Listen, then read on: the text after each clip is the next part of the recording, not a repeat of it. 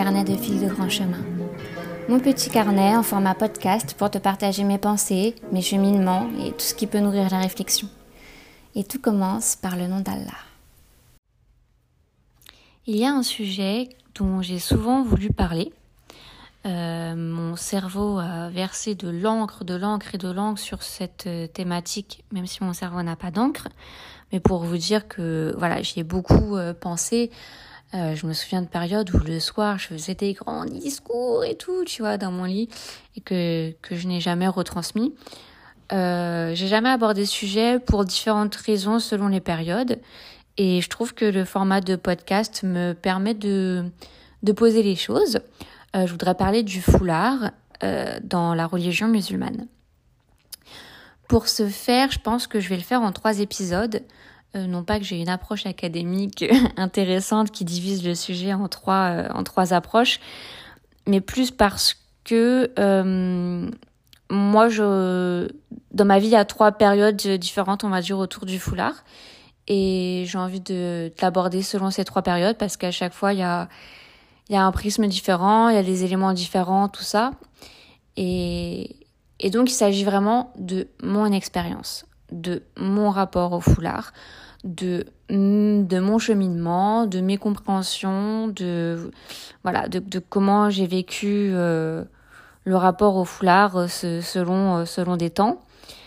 Et donc, vraiment, j'insiste que ça n'engage que moi, que c'est un témoignage personnel, que c'est un retour d'expérience personnelle avec une réflexion personnelle et que en aucun cas je suis euh, Shira Manon, qu'en aucun cas j'ai euh, un, un, savoir euh, qui, qui légitimerait. Euh, ce que j'ai remarqué aussi des fois, vous savez, dans les messages que je reçois sur Instagram, on me demande mon avis, mais vraiment comme si j'étais imam. Et à la fois, je suis, je suis honorée de la confiance que vous m'accordez ou de l'estime que vous pouvez avoir euh, euh, en, en mon approche des choses. Mais voilà, je suis euh, juste un petit être humain comme ça. J'ai, pas plus de, enfin, j'ai, pas de légitimité euh, académique ou, ou, quoi que ce soit. Je chemine juste à, moi à la compréhension des choses. Je, j'analyse comment les choses se passent euh, dans ma vie. Euh, voilà. Donc, on va commencer par euh, contextualiser un peu. Euh, moi, je suis entrée en islam en mai 2016, seule. J'étais seule avant, pendant, après. Euh, à cette époque-là, je vivais à Marseille et je faisais des, des études professionnelles en alternance. Donc mon rythme d'alternance euh, fait que je travaillais trois jours par semaine et deux jours par semaine j'étais à l'école. C'est trop mimi parce que ce que vous voyez pas, c'est qu'il y a ma petite chatte qui est sur mon bureau en face de moi et qui me regarde. c'est ma première fan. Euh... Donc voilà, j'habitais à Marseille, je travaillais, j'étais en alternance. Euh... Ma famille était principalement en Bretagne, ma mère et mon frère à Nantes. Donc, euh, ah oui. Je sais pas si ça s'entend beaucoup, j'espère pas. Mais je vous présente mes excuses par avance. Il y a visiblement des travaux dans, dans mon bâtiment. J'espère que ça ne va pas euh, altérer la qualité euh, du podcast. Je vais parler très fort au moment où ils font des. non, Inch'Allah, je pense qu'on m'entend bien quand même. Euh, donc voilà, donc j'étais loin de ma famille et j'étais relativement seule à Marseille. Je suis entrée en islam, j'étais très heureuse et tout. Et, j'étais, j'étais tellement innocente, subhanallah, tellement innocente. Euh, par exemple, quand. Enfin, si vous voulez, moi j'étais tellement apaisée d'avoir trouvé Dieu. J'avais l'impression d'avoir vécu toute ma vie avec un, un espèce de, gros brouillon noir à l'intérieur de moi dont je sais pas quoi faire et tout.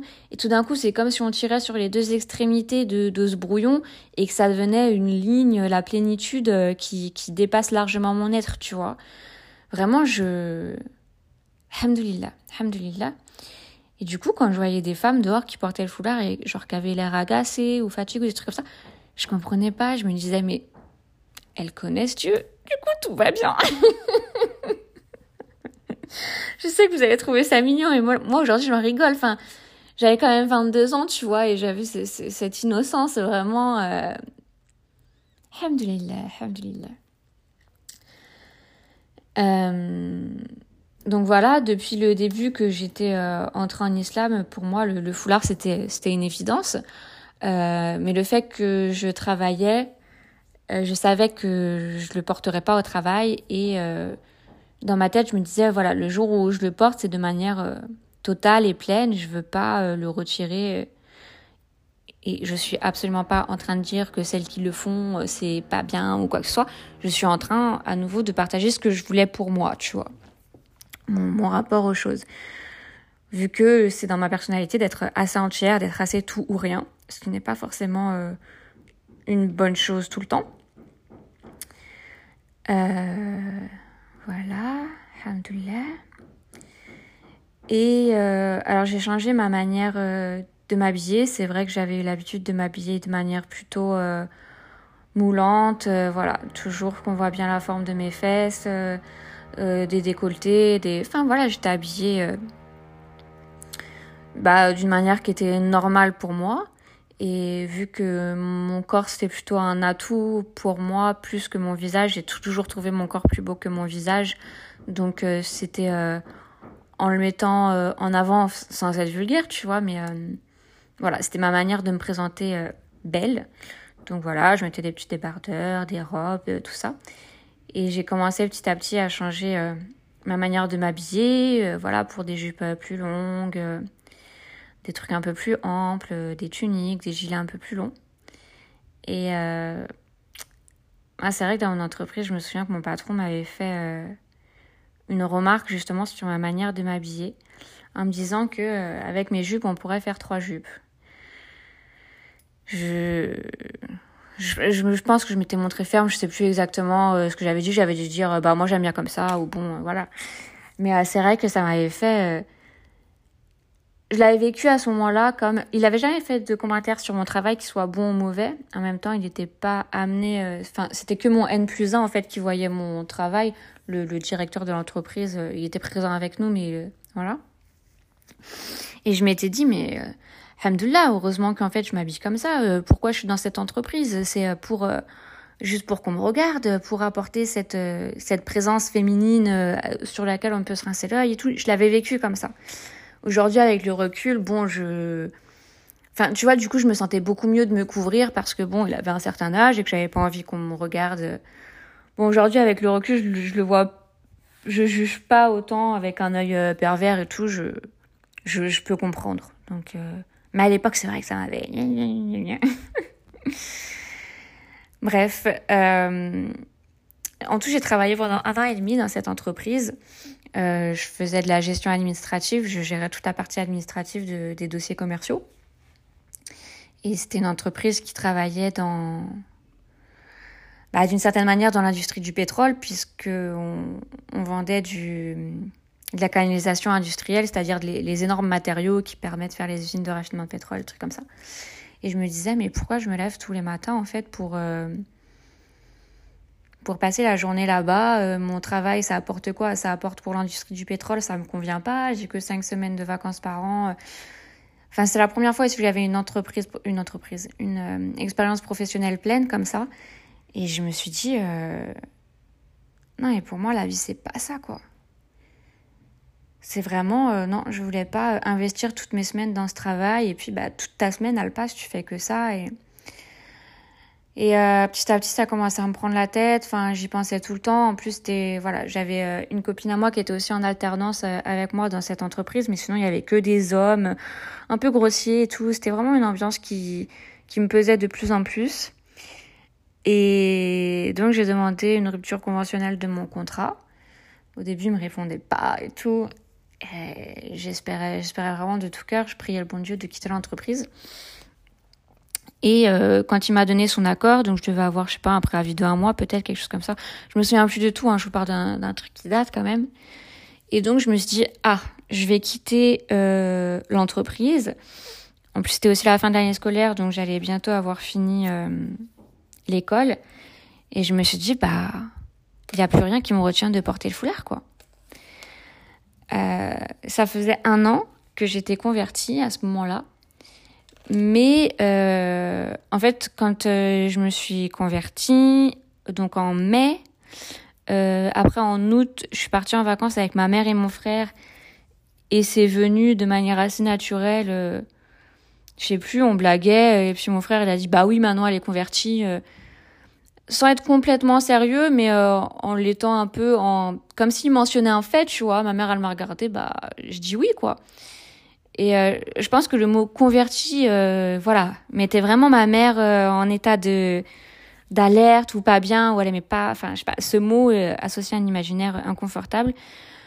Mais bon, voilà, en gros, ça voulait dire que bah, je priais tous les jours, ça voulait dire que euh, j'allais pas manger la viande si elle n'était pas halal. Voilà, ça, c'était un peu euh, du détail, quoi. C'était pas trop important. Et donc, euh, c'est, c'est, un, c'est un truc qui est passé comme ça. Donc, depuis plus ou moins le début, ma mère et mon frère le savaient. Et ça arrivait plusieurs fois dans des échanges que je disais à ma mère qu'effectivement, oui, pour moi, le foulard, c'est un truc auquel j'aspire et tout, sans qu'on, qu'on approfondisse. Bref, j'en reviens donc euh, un an après. Donc il y avait que ma mère et mon frère qui étaient au courant. Et euh, vu que j'allais euh, bientôt quitter mon travail et que rien ne m'empêchait de porter le foulard, je me suis dit bah il faut que j'informe les autres membres de ma famille de ma conversion. Je vais pas arriver du jour au lendemain avec un foulard sans leur dire que en amont que je suis musulmane. Donc j'ai fait un petit voyage en Bretagne. j'ai je suis partie voir mon père. Euh, donc euh, je lui ai dit et ça m'arrangeait bien de pouvoir dire que ça faisait un an euh, pour pour montrer qu'il n'y avait pas de danger vis-à-vis de ça et tout. franchement, je trouve que bah du coup bon, je dérive un peu du sujet, mais c'est pas grave vu qu'on va faire plusieurs épisodes sur ce sur la thématique et je trouve que mon père a réagi de manière assez euh, rationnelle et pragmatique. Euh, vous savez, c'était quand même, on était en, 2017. Euh, et les départs pour la Syrie, tout ça, c'était, pas, c'était surtout en 2015. Donc voilà, il a posé des questions pour essayer de voir si c'était pas quelqu'un qui m'avait monté la tête, si j'étais pas en contact avec quelqu'un qui allait me faire partir en Syrie et tout. Donc bon, je trouve, voilà, après, je lui ai dit, euh, enfin, vous me connaissez, j'ai quand même un certain caractère, de là à ce que je me fasse influencer et tout. Euh. Donc, il s'est d'abord assuré de ça, et puis, bon, bah, euh, voilà, quoi. je, je sais pas trop ce qu'il pensait. il avait pas l'air d'en avoir grand chose à amener. Voilà, plus le côté aussi inquiet de se dire, bah, comment je vais démarrer ma vie, étant donné que c'est pas un truc forcément très bien accepté dans la société, tout ça, et qui bah, qu'il espérait pour moi que je me, je me referme pas à la société, quoi. Donc voilà. Euh, et puis, un truc aussi que, que je me souviens que j'ai beaucoup apprécié quand même dans ce séjour chez mon père, c'est que à un moment on allait partir euh, en randonnée, c'est ce qu'on fait toujours, hein, les séjours chez mon père, c'est on mange bien le midi, après on part euh, randonner au bord de la mer et tout, dans les sentiers douaniers euh, que j'aime beaucoup. Et donc je lui avais dit, euh, ben la prière c'est à telle heure, est-ce qu'on peut attendre la prière? Je fais ma prière, ça dure même pas 10 minutes, après on part. Ça lui a pas du tout posé de problème, mais c'est vrai que malgré moi, j'ai fait ma prière rapidement, je me dépêchais de prier pour, euh, tu vois, pas... Euh, je sais pas, j'étais pas forcément... J'aime pas qu'on m'attende, ou voilà. Et je lui avais dit, ah désolé, j'ai fait vite et tout. Il me dit, bah non, mais y a pas de problème, tu peux prendre ton temps et tout. Ah, genre, je m'en souviens quand tu m'avais dit ça, j'avais trouvé ça, mais, mais tellement léger, quoi. Tellement léger, subhanallah, tellement confortable. Voilà, et j'ai été voir euh, mes grands-parents maternels. Donc, je suis assez proche aussi, que, que je vois souvent. Euh, en fait, voilà, en gros, moi, c'était les, gens que je vois le plus et tout. Sinon, je pense que euh, les autres ont été informés par les membres déjà informés. Voilà. Et donc, euh, je leur avais dit que je voulais leur parler. Donc, on était tous les trois assis euh, autour euh, de la table de la salle à manger. Je leur ai dit, bah voilà, je, voudrais vous dire quelque chose et tout. on dit oui et tout. Enfin, tu vois, genre, ils étaient en mode attentif, qu'est-ce qu'elle va nous dire, quoi. Je leur ai dit, bah voilà, je crois en Dieu. Désolée, je rigole, ça, ça me fait rire. Et mon grand-père, il me dit, ah bah nous ça nous dérange pas. Parce qu'on va dire ils sont croyants, euh, mais de loin quoi. Ils sont pas, ils vont pas trop à la messe ni rien. Euh, et, euh, pour dire, mes parents sont plutôt athées. Hein. Quoique mon, mon père, il, voilà, il sait pas trop ce qu'il y a après la mort, tout ça. Bon, ma mère, elle est assez spirituelle, bref. Voilà, mes grands-parents sont catholiques, mais de loin, quoi. Et donc mon père, mon grand-père dit, euh, bah ça nous dérange pas et tout. Et, euh, et j'ai dit oui, mais euh, moi je crois que Jésus est un prophète et je crois aussi euh, au prophète euh, Mahomet. Je l'ai appelé Mahomet, tu vois, pour que voilà. Et, euh, et je crois au Coran et tout quoi. Ah là, là le grand-père il était moins d'accord. non, franchement là, bah, ça s'est pas trop bien passé, pas. C'est marrant parce que euh, les trucs, euh, voilà, où qui se passent bien et tout, je me, je me souviens des mots, je me souviens des trucs et tout. Là, je pense que je suis plus fermée aux trucs qui se passent pas bien et je me souviens pas euh, trop bien tout ça. Je me souviens surtout qu'il a dit et tu veux te marier avec un musulman? Il y a pas un musulman qui rentre, qui vient sous mon toit et tout, je te le dis et tout machin. Je me suis dit bon, je vais le laisser s'emporter, c'est le coup de de voilà et puis bon bah je laisse le truc, je me dis bah moi j'ai fait ma part, ils sont au courant et puis après après voilà quoi. Et donc je suis rentrée à Marseille chez moi. Ça y est. Euh, ceux que je voulais mettre au courant que j'étais musulmane étaient au courant. Mon travail était fini. Et maintenant que le contexte est posé, la suite dans le prochain épisode, Inch'Allah.